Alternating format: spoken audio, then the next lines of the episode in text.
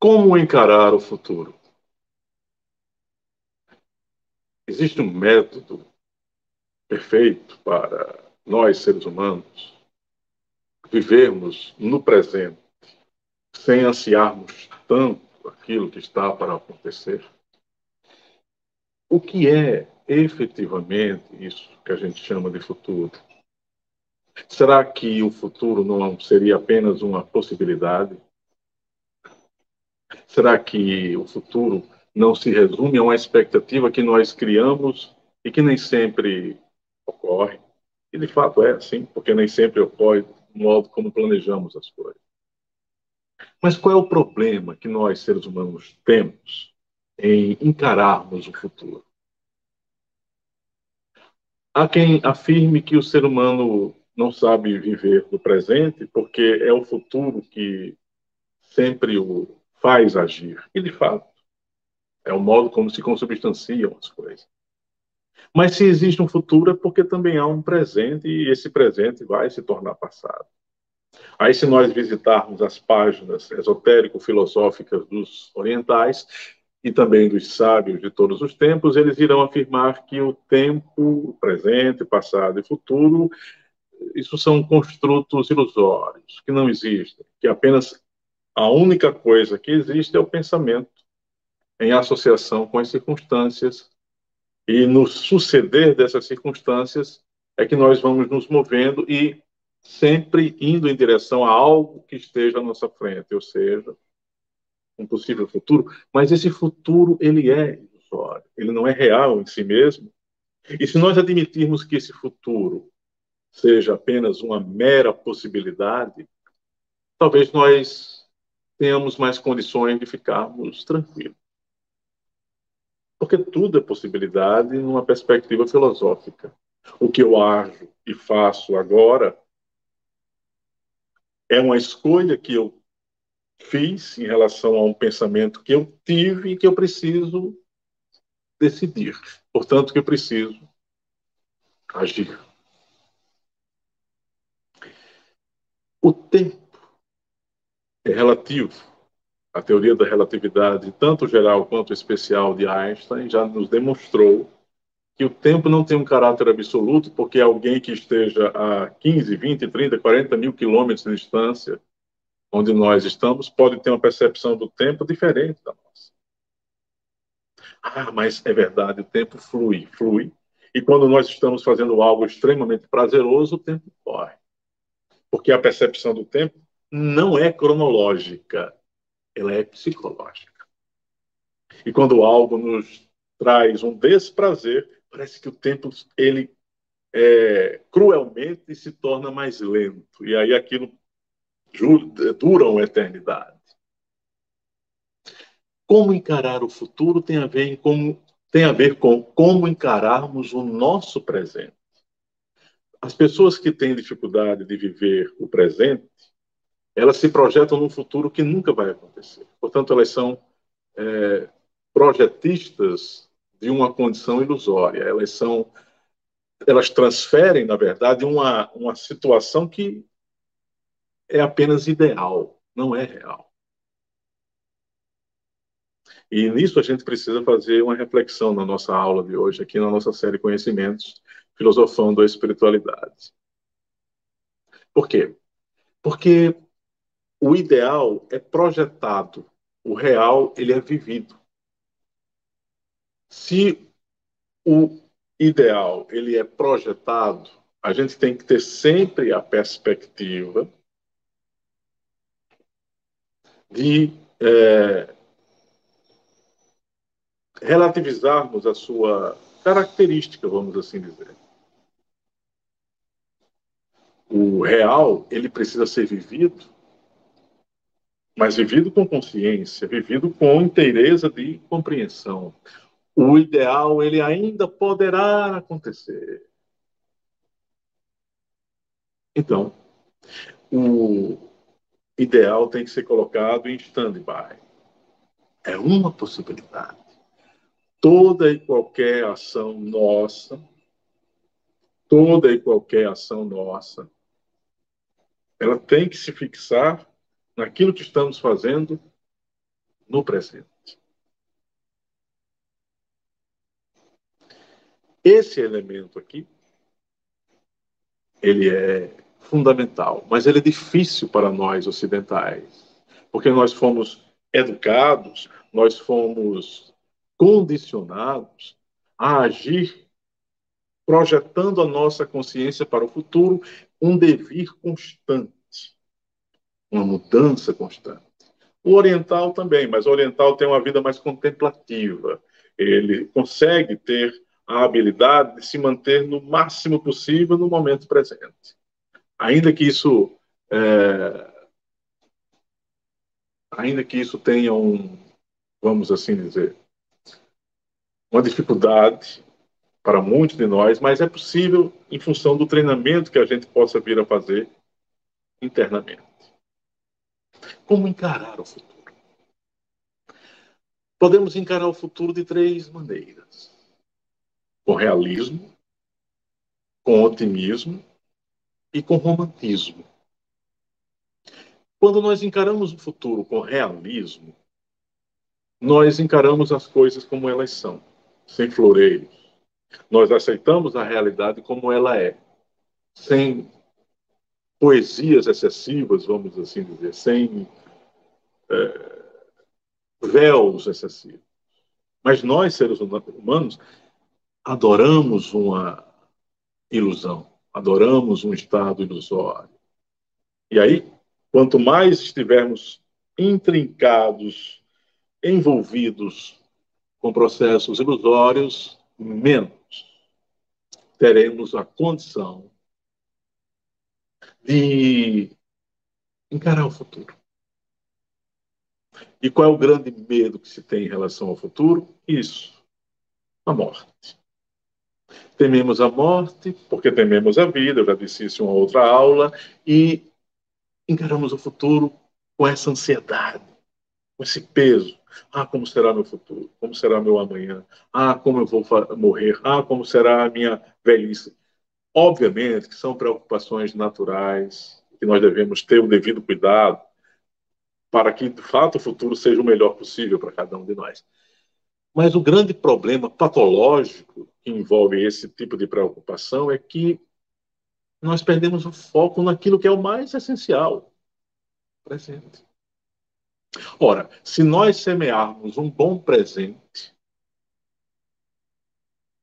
se nós semearmos uh, uma atitude mais equilibrada, sabendo o que nós queremos para o nosso futuro, mas agindo já no momento presente, esse futuro será o melhor possível, é inevitável. Quando Einstein, eu vou voltar a ele, né, fala da relatividade do tempo, da relatividade dos processos na existência, Agostinho também falava na questão do tempo, e tantos filósofos se debruçaram a isso. O tempo, ele é vivido de momento a momento, mas a nossa constituição psicológica foi condicionada a viver não de momento a momento, mas de um momento para o futuro. De um momento para o futuro ou de um passado que ainda nos faz presente. Ou seja, existe o outro lado da história. Nós não sabemos encarar o futuro, porque não sabemos viver o presente. Nós não sabemos viver o presente porque estamos aferrados ao passado. Ou seja, é uma atitude extremamente é, absurda o que nós, seres humanos, fazendo, fazemos por nós mesmos. Então, há uma dica, ou melhor, ou melhor dizendo, há uma série de dicas que os sábios de todas as épocas na história da humanidade eles ofertaram. E uma das coisas que eles mais dizem, ó, freia um pouco aí a tua necessidade de olhar para o futuro. Vive no presente, mas vive num presente não radicado nesse tempo cronológico, num tempo psicológico. Dando consciência, foco, lucidez ao que você realiza. E dar foco e dar lucidez é ter a total compreensão daquilo que você está fazendo. Das mais simples as mais complexas. Um simples lavar de pratos, ou escrever um texto, lavar uma janela, ligar o próprio computador, todos nós precisamos ter foco e dar o máximo de atenção. Quando nós temos dificuldade de atenção, isso ocorre por duas razões: por problemas psicológicos e por uma disfunção que nós venhamos ter no nosso contributo cerebral. Mas ainda assim, há métodos hoje que nos possibilitam um salto e até uma correção desses aspectos. Ofertar atenção no presente é criar uma existência próspera, sadia e harmônica. Como encarar esse futuro, portanto, apenas pelo viés do realismo? Retire os véus. O máximo que você puder. Eu vou repetir. Retire os véus o máximo que você puder. O segundo ponto é o romantismo. Nós encaramos o futuro através da lente do romantismo. Então, tudo é maravilhoso, a vida é bela, a vida é plena, tudo é perfeito, nada está errado. Você acredita realmente nisso? O grande efeito desse tipo de pensamento é justamente gerar as ilusões que eu me referi no aspecto anterior. E é criar um tipo de existência muito complicada e muito doentia, onde se aceita tudo, se, a pessoa se torna subserviente a tudo, ela dá sim a tudo, e isso, isso cria indivíduos infantilizados e presos a uma malha emocional muito sensível, onde nada, por exemplo, poderá é, tocar a elas uma simples crítica para elas passa a ser algo terrível. Porque ela se circunscreveu num. Ela se envolveu num, numa redoma né, que nada pode ali ultrapassar. Ela, portanto, precisa entender que o que ela está criando é um, uma falsa realidade a partir de um paradigma equivocado, o romantismo. O romantismo aqui no sentido de uma atitude que apenas vê o lado bom das coisas e não procura ver o lado, entre aspas, negativo. Ver o lado negativo não é se identificar com ele, é compreender que ele existe e entender o porquê que ele existe. Assim como também buscar entender as razões pelas quais as coisas acontecem de bom na vida da gente. Mapear a vida, a nossa existência, é algo extremamente fundamental. E esse processo ele só pode ser devidamente consubstanciado se nós soubermos encarar o futuro por meio de um presente consciente. Aquilo que se tem como sendo a, o, o agora. Né? Colocar o foco no agora, esse eterno agora, esse momento em que a gente vive, mas do ponto de vista da produção mental e do ponto de vista da ação no mundo material tudo o que o ser humano tem, olha o que eu vou dizer, tudo o que o ser humano tem é presente. O passado já não mais volta, ele foi registrado, ele foi indelevelmente realizado. O futuro é uma possibilidade, dentre inúmeras outras possibilidades, e o presente é esse vazio pleno, vamos assim dizer, é essa possibilidade infinita para uma ação que pode ser a melhor possível. E por que, que a gente não age de modo satisfatório no presente? Porque temos medo do futuro. Ansiamos um futuro que não nasceu ainda. E a ansiedade é o pior inimigo para semearmos os melhores momentos em nossas vidas. A ansiedade nasce de uma ilusão.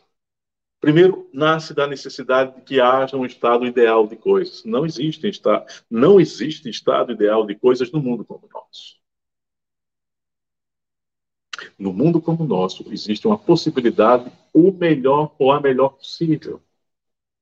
Quando nós criamos essa ideia perfeita, de um mundo perfeito, cor-de-rosas, a queda é grande, a ilusão é imensa, a, a distonia é imensa, o hiato que se cria entre a realidade e aquilo que nós projetamos sobre ela é terrível. E aí pessoas adoecem, pessoas entram em estado de confusão mental e não conseguem mais entender como viver o fluxo da existência. Como encarar o futuro. Devemos encarar o futuro com otimismo? Devemos encarar o futuro com realismo e otimismo. Eu aqui faço a junção desses dois binômios. Otimismo não é romantismo. Otimismo é enxergar o melhor de uma coisa no meio de uma situação adversa. Mas sem colocar pano, sem é, velar o aspecto negativo. Portanto, é preciso sim é, agir com realismo, encarar com objetividade problemas, circunstâncias, medos, é, perspectivas, ações, realizarmos sempre que possível uma autoanálise daquilo que a gente está fazendo, mas com otimismo. E aqui eu posso citar o exemplo do Mestre Jesus. Quando caminhava com seus discípulos, em um dado momento, Pedro é, fez a, o alerta de que onde eles estavam caminhando estava cheirando mal, né? E eles estavam perto de uma alçada de animais, né? E Pedro faz a seguinte perspectiva: Mestre, vamos para aqui da outra margem, porque esse cão aqui não está cheirando legal. E aí o mestre Jesus disse: É Pedro, é verdade. Mas você observou que os dentes do cão são de marfim? Ou seja, Jesus não negou o aspecto do mau cheiro do cão, o aspecto negativo ou incômodo que Pedro havia se referido. Mas ele enalteceu ao mesmo tempo que os dentes do cão eram feitos de marfim. Ou seja, ele colocou uma visão realista e otimista. Ele conseguiu surfar, ou pescar, melhor dizendo, uma uma situação a melhor possível, no meio de um quadro que não era positivo, vamos assim colocar entre aspas. Você é capaz de encarar o futuro com esse tipo de atitude que o Mestre Jesus nos passou? Eu convido a você, e eu faço isso também para mim, sabe? vamos tentar criar esse tipo de gesto psicológico. Encarar a realidade com otimismo, mas com realismo sem floreios. Ah, mas a vida vai ficar muito insípida, nós precisamos de algum grau de ilusão, tudo bem. Mas estamos já imersos numa ilusão. A gente não pode se esquecer que esse universo nosso aqui, ele é holográfico, ele é, ele é ilusório, ele é temporário, ele é transitório. Você entende? Então, como encarar o futuro? O que é o futuro?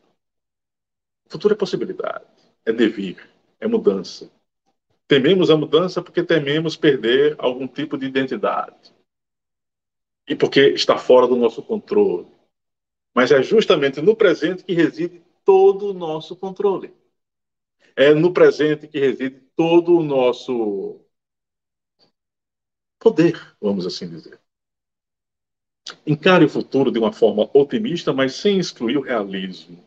Encare o futuro com coragem, com altivez, o máximo que você puder. Porque eu sei que não é fácil. Repito, estamos numa existência extremamente caótica, deficitária, imperfeita, mas nós podemos em vários aspectos, embelezar a existência, gerar um grau mais aperfeiçoado dentro da condição existencial. Como encarar o futuro? Encare com consciência, percebendo o que você está fazendo, percebendo o máximo possível que você faz. E temer o futuro é temer a própria existência. Então, viva no seu melhor como encarar o futuro é como encarar a si próprio. Nós, inevitavelmente, teremos que ter um futuro. Nós, inevitavelmente, teremos que escolher a, me a melhor atitude agora, no presente. E devemos fazer isso com total percepção, com total vigilância mental. A mudança não é um problema. O problema está em do modo como nós estamos nos modificando. E será que nós temos a capacidade mais flexível de nós nos transformarmos? Temos. Mas para isso é preciso desvencilhar uma série de elementos. Hábitos arraigados, emoções desequilibradas, uma ansiedade que se radica em processos ideais, e em processos ideais não há como a gente viver um futuro adequado. Eliminar esse idealismo excessivo é uma necessidade evolutiva. Precisamos eliminar essa idealização que a gente faz das, faz das coisas. E somente assim o futuro será o melhor possível, o mais adequado, o mais harmônico possível. Portanto, encare o futuro com otimismo e encare o futuro com realismo. Encare o futuro com coragem, mas saiba ofertar o melhor que você puder no momento presente. Obviamente, fazendo assim, o futuro será mais adequado. Eu convido você para uma outra aula aqui da nossa série Conhecimentos, Filosofando a Espiritualidade, e espero que você tenha compreendido a nossa reflexão. O futuro depende da nossa ação consciente no presente. Isso é fundamental. Um abraço a todos.